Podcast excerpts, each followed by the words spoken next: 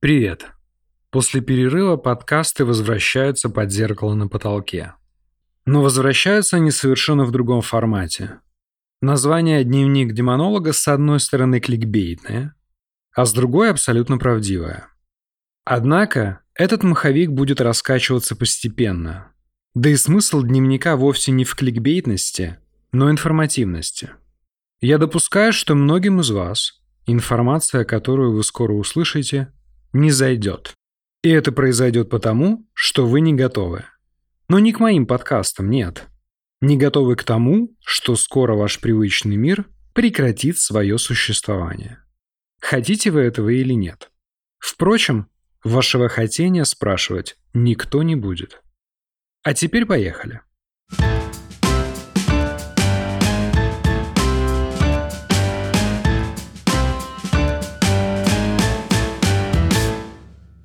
Абсолютно каждый из вас несет ответственность за свои действия.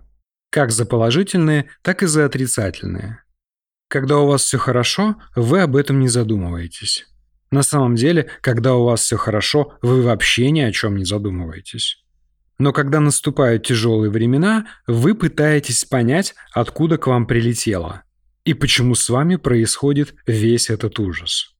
Но так поступают наиболее продвинутые из вас. Основная масса просто ищет, кто же виноват. Говорят, что после того, как виновный найден, жить становится намного легче. Но это не точно. Наиболее продвинутые из вас пытаются осознать, переосмыслить и обязательно разобраться в сложившейся ситуации. В ход идет все что угодно. Психология, йога, медитации, аффирмации и бесплатные вебинары. Ведь надежда умирает последней, верно? Но, по правде говоря, надежда – это глупое чувство. Она наполняет вас опасной иллюзией и не позволяет сконцентрироваться на решении проблемы. Вы колитесь, плачете, но продолжаете кушать кактусы. Удручающее и повторяющееся одно и то же. Из года в год и изо дня в день.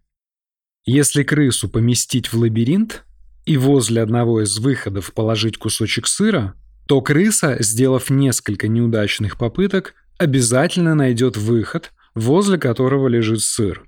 И будет находить этот выход безошибочно.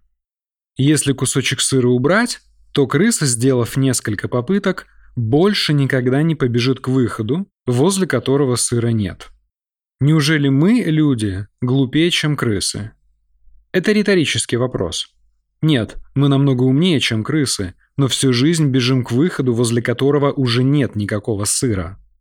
На эту тему умными учеными из умных университетов по заказу абсолютно не ученых, но очень влиятельных и богатых людей написаны умные и ни хрена не объясняющие статьи или даже научные работы. Знаете почему? Это тоже риторический вопрос, потому что вы не знаете. Иначе не бежали бы день за днем к неправильному выходу. Сегодня мы об этом говорить не будем, но в следующем подкасте обязательно. Итак, вы колитесь, плачете, но продолжаете кушать кактусы. У вас пятый дан по аффирмациям, черный пояс по медитациям. Вы прокачали все чакры и можете работать с семицветным светофором. Но где же обещанное? Возможно, в какой-то момент происходит чудо, и у вас робко зарождается крамольная мысль. А вдруг дело во мне? В тот момент, когда в вашей голове робко зарождается эта прекрасная мысль, где-то высоко или не очень, ваше высшее «я» радостно, но сдержанно кричит «Заработало». Почему сдержанно? Потому что с вами, современными людьми, все очень шатко, зыбко и ненадежно. Айфончик скоро новый выпустят. Подруга фотки из Парижа в инстаграмчик выложила. И снова все труды на смарку. И надо начинать заново. Но вы же не такие, да? В этом месте у многих из вас должен возникнуть вопрос о том, что такое высшее «я». Не так ли? Но начинать нужно не с него, а с души. Что такое душа? Душа – это энергоинформационное поле, обладающее всеобъемлющим сознанием, имеющее полярность плюс и минус, способное к мгновенному перемещению и обладающее свойством периодического воплощения в биороботах в матрице планет. Вам режет слух слово «биоробот», верно?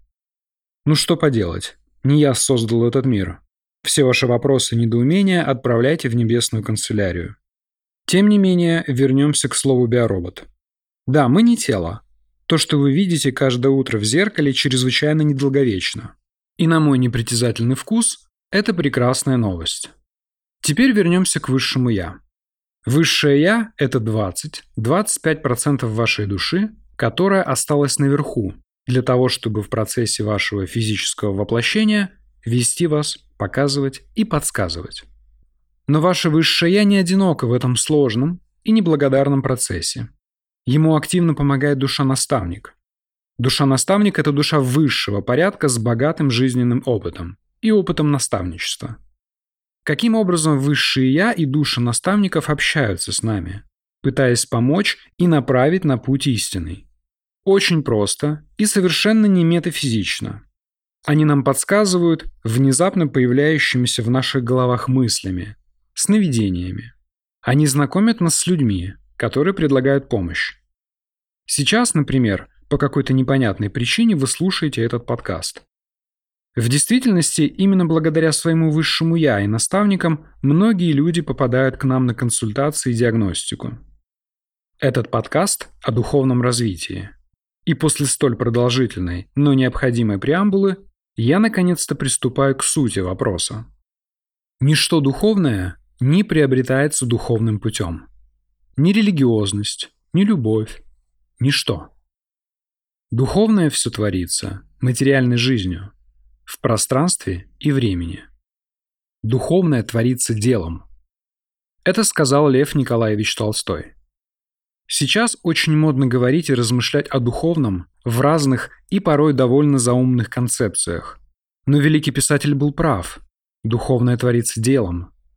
Наша душа находится в перманентном поиске правильного способа решения проблем, регулярно возникающих на протяжении всей жизни. Во время поиска мы получаем знания, и только от нас зависит то, как мы будем их использовать. Наша жизнь – это постоянный выбор. Если мы делаем правильный выбор, наша душа растет и поднимается вверх. Шаг за шагом, уровень за уровнем по лестнице духовного развития. Если мы делаем неправильный выбор, наша душа деградирует и опускается вниз, шаг за шагом. О том, что происходит с душой внизу, я расскажу в следующий раз. Это объемная тема, и она требует тщательного объяснения и освещения. А освещение обязательно потребуется, потому что внизу очень темно. Теперь я предлагаю вернуться к режущему ваш нежный слух слову «биоробот». Уважаемые слушатели, человеческая жизнь дается не один раз, но прожить ее надо так, чтобы потом не было мучительно больно. Учитывая то, что происходит в современном мире, мучительно больно будет примерно 63% населения планеты Земля. Человеческая жизнь – это программа. Тип программы зависит от кармы, а уровень сложности наша душа выбирает самостоятельно. Кто-то рождается в семье врача в Америке, кто-то в семье простого рабочего в России, а кто-то в Африке, рискуя быть съеденным во время водопоя. Место рождения, интеллектуальные и физические кондиции, да даже внешность выбираются нашей душой самостоятельно и добровольно. Так что нечего жаловаться и пенять. Во время программы, то есть жизни, душа проходит через различные испытания, принимая или не принимая правильные решения. От правильности принимаемых решений зависит приобретаемый нами опыт, или, если называть вещи своими именами, энергия, которую мы набираем. А она, исходя из контекста повествования, может быть как светлой, так и темной. Главная задача человеческой жизни это ответственный и правильный выбор, благодаря которому происходит набор положительной энергии и развитие души. Звучит очень просто, не так ли? Тем не менее, подавляющее большинство людей колется, плачет и кушает кактусы, периодически наступая на надоевшие, но до боли знакомые грабли. Почему так происходит и каким образом можно прекратить вот это все, вы узнаете, послушав следующий подкаст. you